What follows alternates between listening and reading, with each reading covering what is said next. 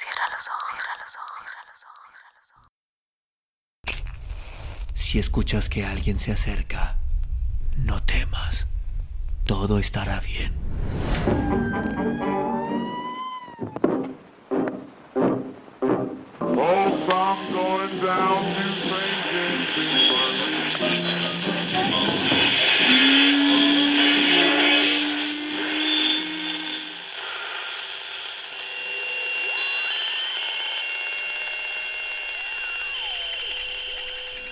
Estás escuchando, Crónica, Crónica, Lunares, el lugar, el lugar donde, donde entra por tus oídos, entra por tus oídos. Bienvenido. El perseguidor. Julio Cortázar. In memoria CHP. Sé fiel hasta la muerte. Apocalipsis 2.10. Oh, make me a mask. Dylan Thomas. Dede me ha llamado por la tarde diciéndome que Johnny no está muy bien. Y he ido enseguida al hotel. Desde hace unos días Johnny y Dede viven en el hotel de la Rouge Lagrande. Es una pieza del cuarto piso. Me ha bastado ver la puerta de la pieza para darme cuenta de que Johnny está en la peor de las miserias. La ventana da a un patio casi negro, y a la una de la tarde hay que tener la luz encendida si se quiere leer el diario o verse la cara. No hace frío, pero he encontrado a Johnny envuelto en una frazada, encajado en un roñoso ciñón que larga por todos lados pedazos de estopa amarillenta. Dede está envejecida y el vestido rojo le queda muy mal. Es un vestido para el trabajo, para las luces de la escena. En esa pieza del hotel se convierte en una especie de coágulo repugnante.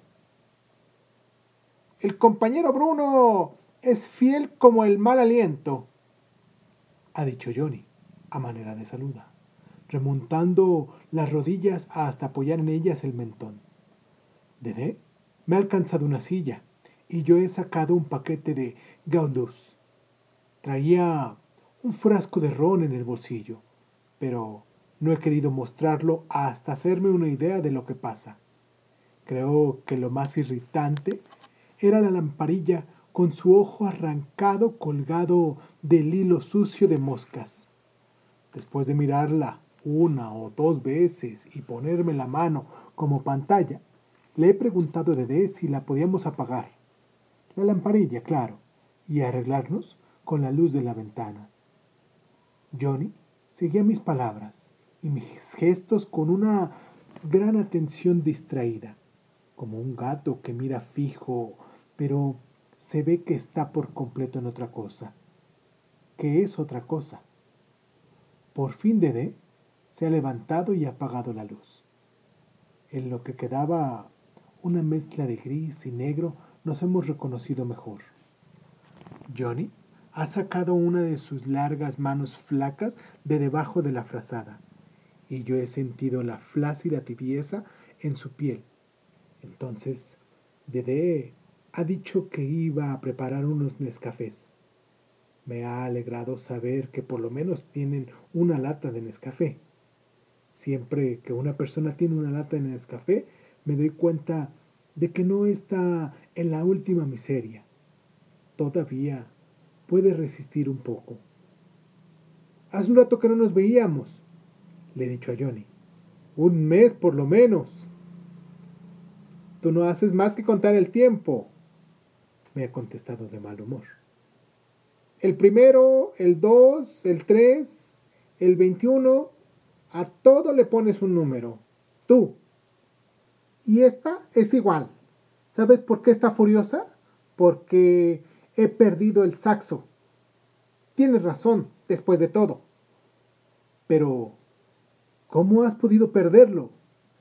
Le he preguntado, sabiendo en el mismo momento que era justamente lo que no se puede preguntar a Johnny.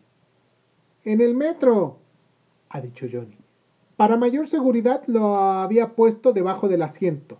Era magnífico viajar sabiendo que lo tenía debajo de las piernas, bien seguro.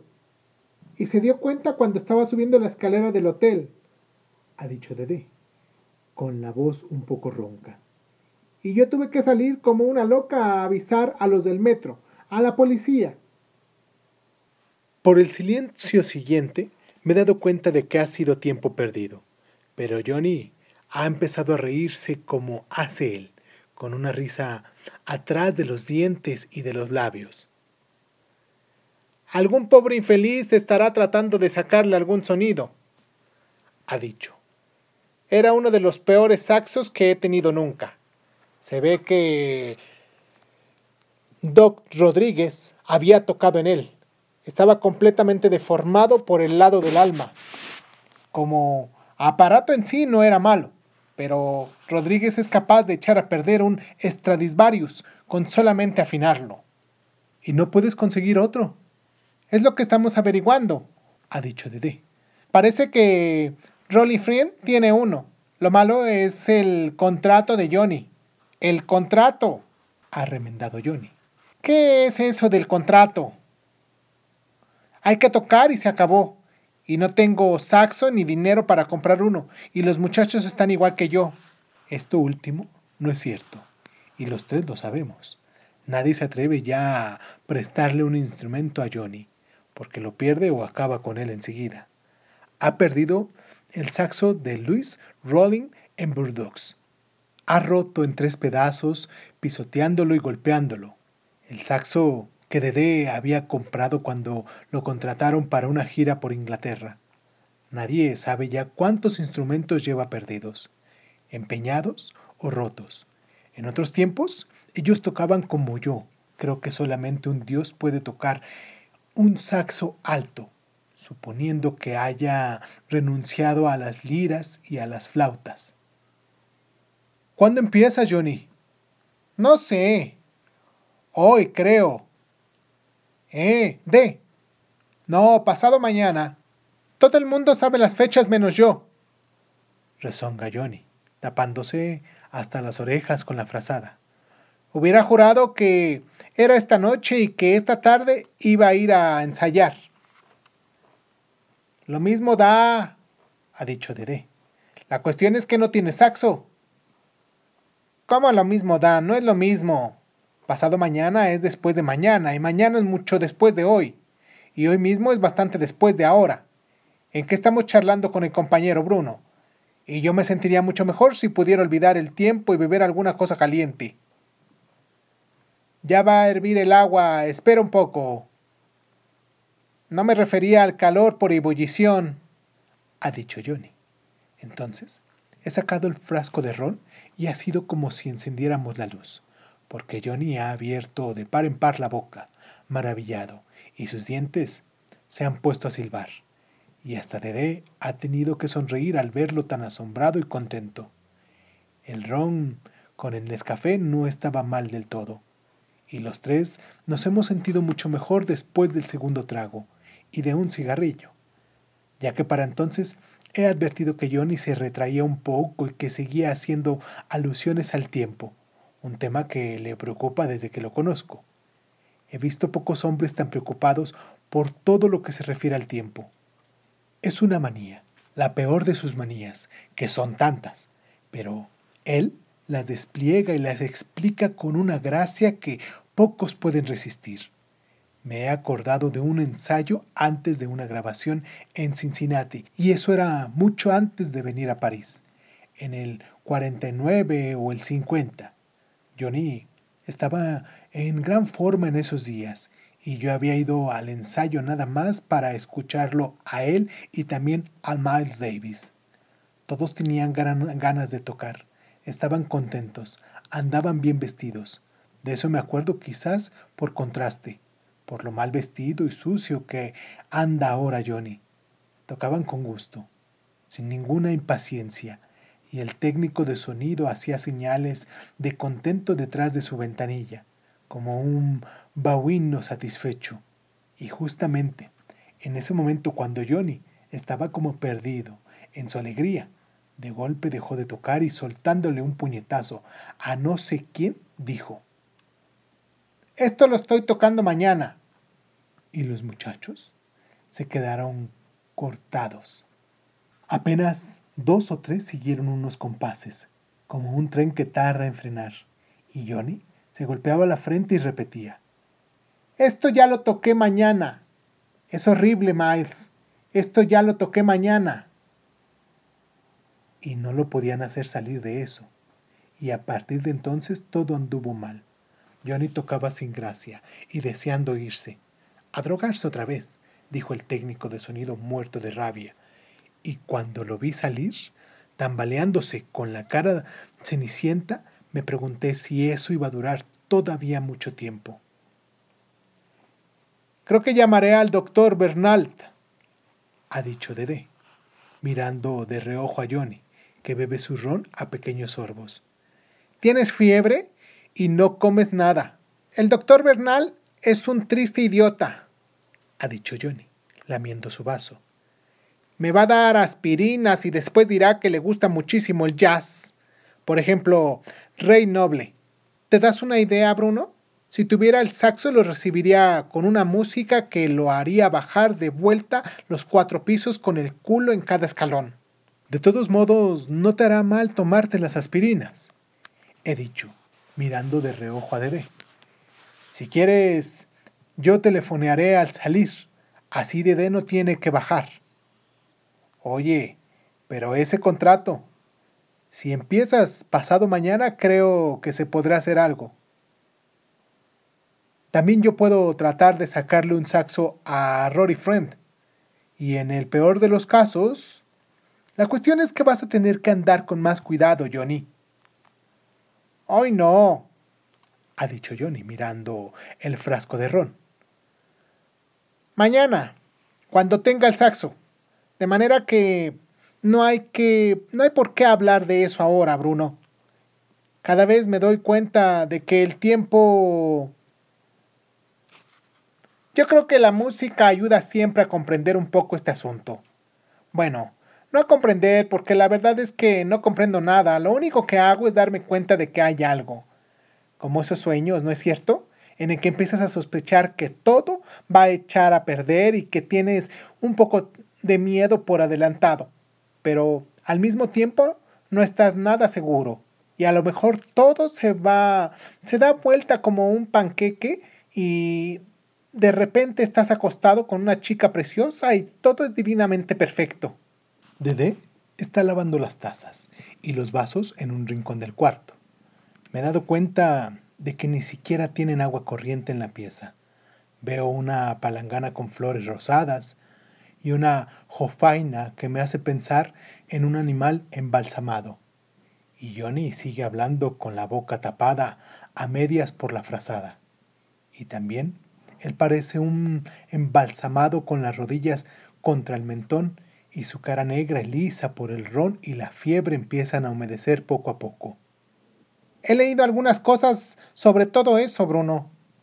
Es muy raro y en realidad tan difícil. Yo creo que la música ayuda, ¿sabes? A no entender porque en realidad no entiendo nada. Se golpea la cabeza con el puño cerrado. La cabeza le suena como un coco. No hay nada aquí adentro, Bruno. Lo que se dice, nada. Eso no piensa ni entiende nada. Nunca me ha hecho falta para decirle la verdad. Yo empiezo a entender de los ojos para abajo, y cuanto más abajo, mejor entiendo. Pero no es realmente entender. En eso estoy de acuerdo. Te va a subir la fiebre, ha rezongado Dede desde el fondo de la pieza. Oh, cállate. Es verdad, Bruno. Nunca he pensado en nada, solamente de golpe me doy cuenta de lo que está pensando. Pero eso no tiene gracia, ¿verdad? ¿Qué gracia va a tener que darse cuenta de que uno ha pensado algo? Para el caso es lo mismo que si pensaras tú o cualquier otro. No soy yo, yo. Simplemente saco provecho de lo que pienso, pero siempre después. Y eso es lo que no aguanto. Ah, es difícil. Es tan difícil. ¿No ha quedado ni un trago? Le he dado las últimas gotas de ron, justamente cuando Dede volvía a encender la luz. Ya casi no se veía en la pieza. Johnny está sudando, pero sigue envuelto en la frazada, y de cuando en cuando se estremece y hace crujir el sillón. Me di cuenta cuando era muy chico, casi enseguida de aprender a tocar el saxo. En mi casa había siempre un lío de todos los diablos y no se hablaba más que de deudas, de hipotecas. ¿Tú sabes lo que es una hipoteca? Debe ser algo terrible, porque la vieja se tiraba de los pelos cada vez que el viejo hablaba de la hipoteca, y acababan en golpes. Yo tenía 13 años, pero ya has oído todo eso. Vaya si lo he oído. Vaya si he tratado de escribirlo bien y verídicamente en mi biografía de Johnny. Pero eso en casa el tiempo no acaba nunca, ¿sabes? De pelea en pelea casi sin comer. Y para colmo la religión. Ah, eso no te lo puedes imaginar. Cuando el maestro me consiguió un saxo que tuviera muerto de risa si lo ves, entonces creo que me di cuenta enseguida. La música me sacaba del tiempo, aunque no es más que una manera de decirlo. Si quieres saber lo que realmente siento, yo creo que la música me metía en el tiempo. Pero entonces hay que creer que este tiempo no tiene nada que ver con, bueno, con nosotros, por decirlo así. Como hace rato que conozco las alucinaciones de Johnny, de todos los que hacen su misma vida, lo escucho atentamente pero sin preocuparme demasiado por lo que dice. Me pregunto, en cambio, ¿cómo habrá conseguido la droga en París? Tendré que interrogar a Dedé, suprimir su posible complicidad. Johnny no va a poder resistir mucho más en ese estado. La droga y la miseria no saben andar juntas. Pienso en la música que se está perdiendo, en las docenas de grabaciones donde Johnny podría seguir dejando esa presencia, ese adelanto asombroso que tiene sobre cualquier otro músico. Esto lo estoy tocando mañana. Se me llena de pronto de un sentido clarísimo porque Johnny siempre está tocando mañana y el resto viene a la saga. En este hoy, que él salta sin esfuerzo por las primeras notas de la música. Soy un crítico de jazz lo bastante sensible como para comprender mis limitaciones y me doy cuenta de que lo que estoy pensando está por debajo del plano del donde el pobre Johnny trata de avanzar con sus frases truncadas sus suspiros, sus súbitas rabias y sus llantos. A él le importa un bledo que yo lo crea genial y nunca se ha envanecido de que su música esté mucho más allá de la que tocan sus compañeros. Pienso melancólicamente que él está al principio de su saxo mientras yo vivo obligado a conformarme con el final. Él es la boca y yo la oreja. Por no decir que Él es la boca y yo todo crítico. Ay, es el triste final de algo que empezó como sabor, como delicia de morder y mascar. Y la boca se mueve otra vez. Golosamente la gran lengua de Johnny recoge un chorrito de sábila de los labios. Las manos hacen un dibujo en el aire. Bruno, si un día lo pudieras escribir, no por mí, ¿entiendes? A mí qué me importa, pero debe ser hermoso. Yo siento que debe ser hermoso. Te estaba diciendo que cuando empecé a tocar de chico me di cuenta de que el tiempo cambiaba. Eso se lo conté una vez a Jim y me dijo que todo el mundo se siente lo mismo y que cuando uno se abastece, dijo así, cuando uno se abastece, pero no, yo no me abstraigo cuando toco, solamente que cambio de lugar. Es como en un ascensor. Tú estás en el ascensor hablando con la gente y no sientes nada raro. Y entre tanto pasa el primer piso, el décimo, el veintiuno, y la ciudad se quedó allá abajo y tú estás terminando la frase que habías empezado al entrar y entre las primeras palabras y las últimas hay 52 pisos. Yo me di cuenta cuando empecé a tocar que entraba en un ascensor, pero era un ascensor de tiempo, si te lo puedo decir así. No creas que me olvida de la hipoteca o de la religión. Solamente que en esos tiempos la hipoteca y la religión eran como el traje que uno no tiene puesto. Yo sé que el traje está en el ropero, pero a mí no vas a decirme que en ese momento ese traje existe. El traje existe cuando me lo pongo. Y la hipoteca y la religión existían cuando terminaba de tocar y la vieja entrada con el pelo colgándome en los mechones y se quejaba de que yo le rompía las orejas con esta música del diablo. Dede ha traído otra taza de Nescafé, pero Johnny mira tristemente su vaso vacío. Esto del tiempo es complicado. Me agarra por todos lados. Me empiezo a dar cuenta poco a poco de que el tiempo no es como una bolsa que se rellena. Quiero decir que aunque cambie el relleno, en la bolsa no cabe más que una cantidad y se acabó. ¿Ves mi valija, Bruno? Caben dos trajes y dos pares de zapatos.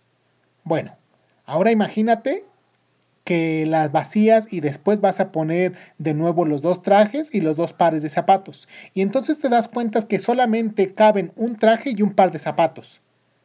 Pero lo mejor no es eso. Lo mejor es cuando te das cuenta de que puedes meter una tienda entera en la valija, cientos y cientos de trajes. Como yo meto la música en el tiempo cuando estoy tocando. A veces. La música y lo que pienso cuando viajo en el metro. Cuando viajas en el metro. ¡Eh! Sí, ahí está la cosa, ha dicho socarronamente Johnny. El metro es un gran invento, Bruno. Viajando en el metro te das cuenta de todo lo que podía caber en la valija. A lo mejor no perdí el saxo en el metro. A lo mejor se echa a reír y tose, y Dedé lo mira inquieta. Pero él hace gestos, se ríe y tose mezclando todo, sacudiéndose debajo de la frazada como un chimpancé. Le caen lágrimas y se las bebe, siempre riendo. Mejor es no confundir las cosas, dice después de un rato. Lo perdí y se acabó. Pero el metro me ha servido para darme cuenta del truco de la valija. Mira, esto de las cosas elásticas es muy raro. Yo lo siento en todas partes. Todo es elástico, chico. Las cosas que parecen duras tienen una elasticidad. Piensa, concentrándose. Una elasticidad retardada, agrega sorprendentemente. Yo hago un gesto de admiración aprobatoria. Bravo, Johnny el hombre que dice que no es capaz de pensar. Vaya con Johnny. Y ahora estoy realmente interesado por lo que va a decir. Y él se da cuenta y me mira más sacarronamente que nunca. ¿Tú crees que podré conseguir otro saxo para tocar pasado mañana, Bruno? Sí, pero tendrás que tener cuidado. Claro, tendré que cuidar, tener cuidado. Un contrato en un mes, explica la pobre Dede. 15 días en la Bull de Remy. Dos conciertos y un disco. Podríamos arreglarnos también. ¿Un contrato de un mes? Remeda Johnny con grandes gestos. La Bull de Remy, dos conciertos y los discos. Beta pop, beta pop, pop, pop. Lo que tiene es sed, una sed una sed y unas ganas de fumar, de fumar, sobre todo unas ganas de fumar. Le ofrezco un paquete de Goilus, aunque sé muy bien que está pensando en la droga. Ya es de noche. En el pasillo empieza un ir y venir de gente, diálogos en árabe, una canción. Dede se ha marchado, probablemente a comprar alguna cosa para la cena. Siento la mano de Johnny en la rodilla. Es una buena chica, ¿sabes? Pero me tiene harto. Hace rato que no la quiero, pero no puedo sufrirla. Todavía me excita, a ratos. Sabe hacer amor como... junta los dedos a la italiana. Pero tengo que librarme de ella, volver a Nueva York. Sobre todo tengo que volver a Nueva York, Bruno. ¿Para qué? Allá te estaba yendo peor que aquí. No me refiero al trabajo, sino a tu vida misma. Aquí me parece que tienes más amigos. Sí, estás tú y la marquesa, y los chicos del club. ¿Nunca hiciste el amor con la marquesa, Bruno? No. Bueno, es algo que... Pero yo te estaba hablando del metro y no sé por qué cambiamos de tema. El metro es un gran invento, Bruno. Un día empecé a sentir algo en el metro, después me olvidé. Y entonces se repitió dos o tres días después, y al final me di cuenta. Es fácil de explicar, ¿sabes? Pero es fácil porque en realidad no es la verdadera explicación. La verdadera explicación sencillamente no se puede explicar.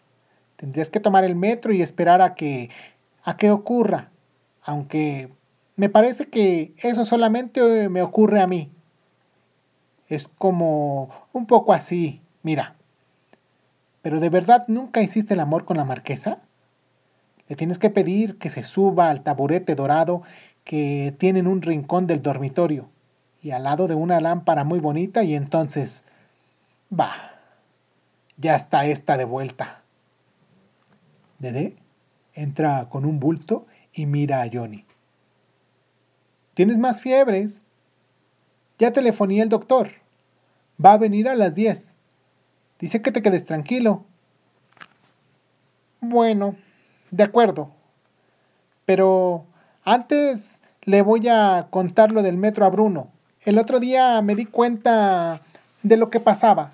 Me puse a pensar en mi vieja, después en Lan y los chicos. Y claro, al momento me parecía que estaba caminando por mi barrio y veía las caras de los muchachos de los de aquel tiempo.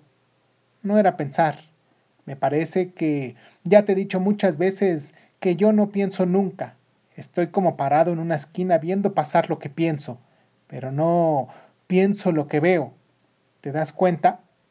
Jim dice que todos somos iguales, que en general, así dice, uno no piensa por su cuenta. Supongamos que sea así. La cuestión es que yo había tomado el metro de la estación de San Michel y enseguida me puse a pensar en Lan y los chicos y ver el barrio.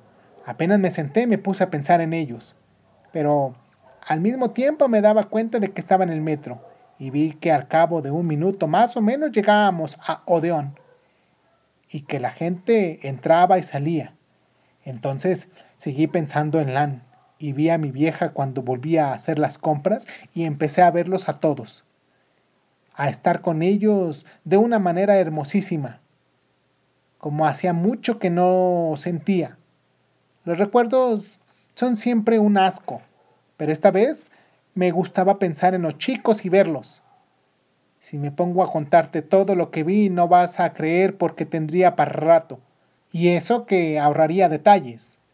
Por ejemplo, para decirte una sola cosa, veía a Lan con un vestido verde que se ponía cuando iba al Club 33 donde yo tocaba con Hamp. Tenía un vestido con unas cintas, un moño, una especie de adorno al costado y un cuello, no al mismo tiempo, sino que en realidad me estaba paseando alrededor del vestido de Lan y lo miraba despacito. Y después miré la cara de Lan y la de los chicos, y después me acordé de Mike que vivía en la pieza de al lado, y como Mike me había contado la historia de unos caballos salvajes en, Colorado y él trataba en un rancho y hablaba sacando pecho como los domadores de caballos. Johnny, ha dicho Dede desde su rincón. Fíjate que solamente te cuento un pedacito de todo lo que estaba pensando y viendo. ¿Cuándo hará que te estoy contando ese pedacito? No sé. Supongamos unos dos minutos. Pongamos unos dos minutos, remenda Johnny. Dos minutos y te he contado un pedacito nada más. Si te contara todo lo que vi hacer a los chicos y cómo Ham tocaba Save It Pretty Mama y yo escuchaba cada nota, ¿entiendes? Cada nota. Y Ham no es de los que se cansa. Y si te contara que también lo oí a mi vieja en una oración larguísima donde hablaba de repollos. Me parece. Pedía perdón por mi viejo y por mí y decía algo de unos repollos. Bueno, si te contara en detalle todo eso, pasaría más de dos minutos, ¿eh, Bruno? Si realmente escuchaste y viste todo eso, pasaría un buen cuarto de hora, le he dicho, riéndome. Pasaría un buen cuarto de hora, ¿eh? Bruno, entonces, ¿me vas a decir cómo puede ser que de repente siento que el metro se para y yo me salgo de mi vieja y Lan y todo ello y veo que estamos en San Germain des Prés, que queda justo a un minuto en medio de Odeón? Nunca me preocupó demasiado por las cosas que desoyeron, pero ahora, con su manera de mirarme, he sentido frío. Apenas un minuto y medio por tu tiempo, por el tiempo de esta, ha dicho rencorosamente Johnny. Y también por el del metro y el de mi reloj, malditos sean. Entonces, ¿cómo puede ser que yo haya pensado en un cuarto de hora, eh, Bruno? ¿Cómo se puede pensar un cuarto de hora en un minuto y medio? Te juro que ese día no había fumado ni un pedacito, ni una hojita, agrega como un chico que se excusa. Y después me ha vuelto a suceder. Ahora me empieza a suceder en todas partes.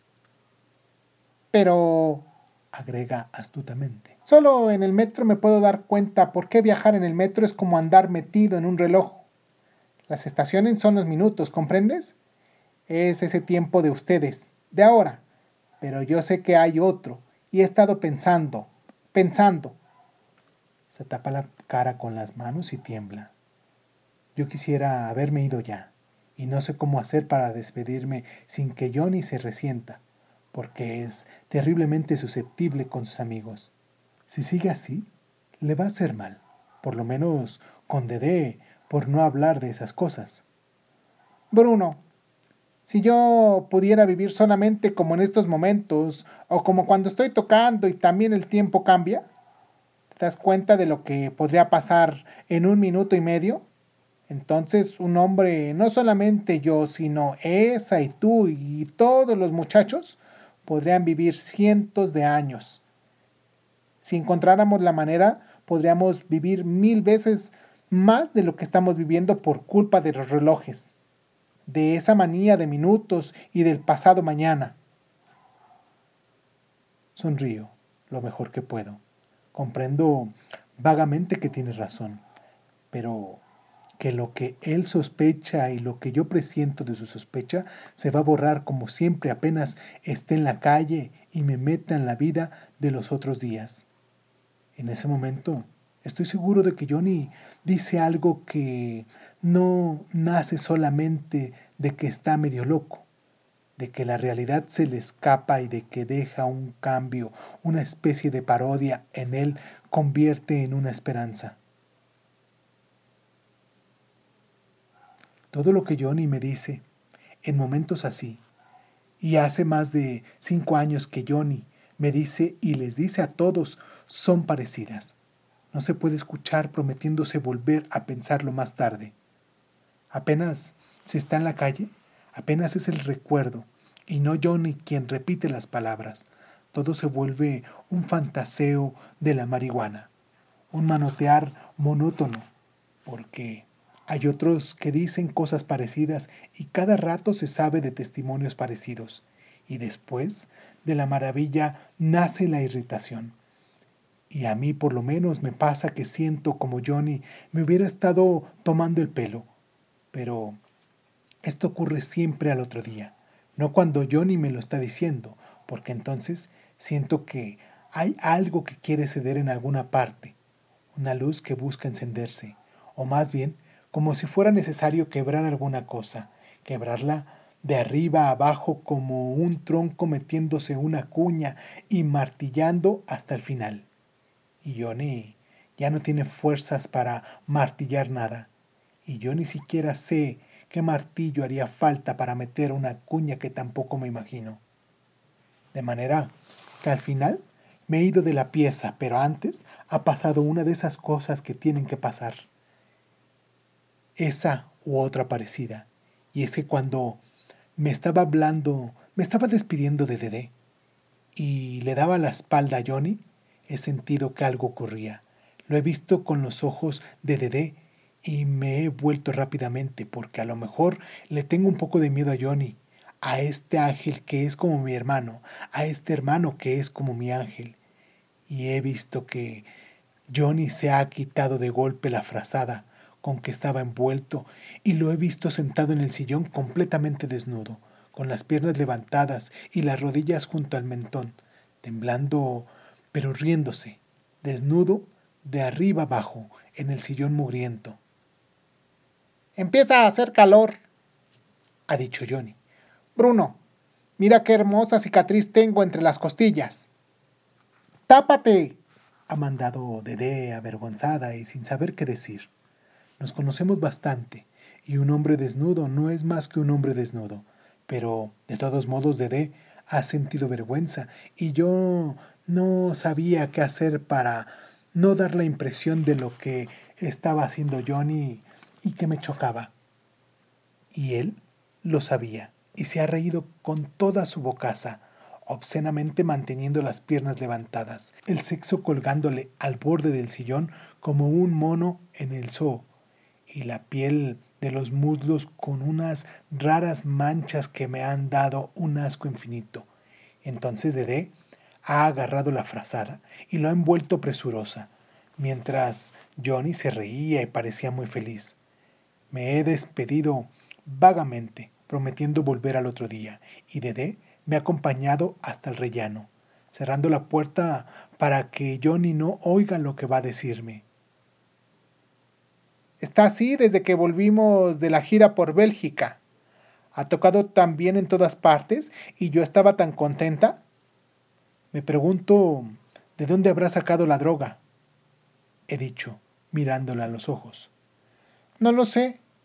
Ha estado bebiendo vino y coñac casi todo el tiempo, pero también ha fumado, aunque menos que allá.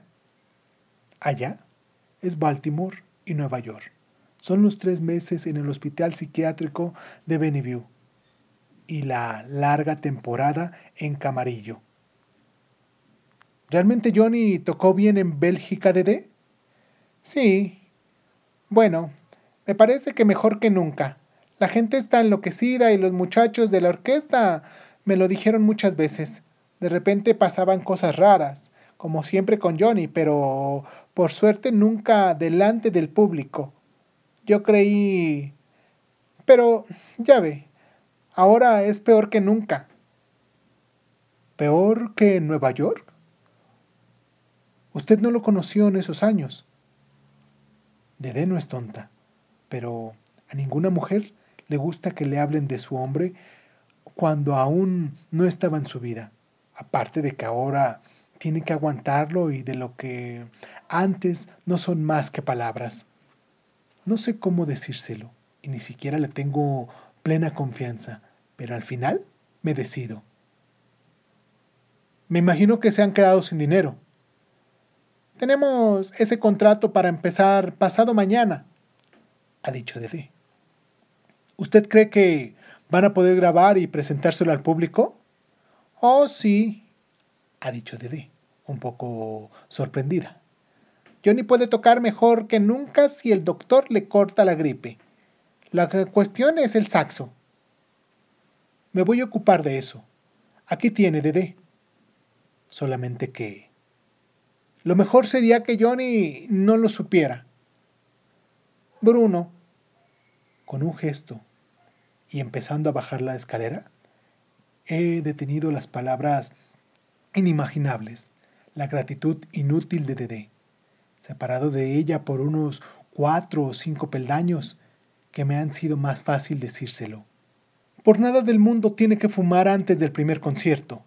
Déjelo beber un poco, pero no le dé dinero para lo otro. Dede no ha contestado nada. aunque he visto cómo sus manos doblaban y doblaban los billetes hasta hacerlos desaparecer. Por lo menos tengo la seguridad de que Dede no fuma.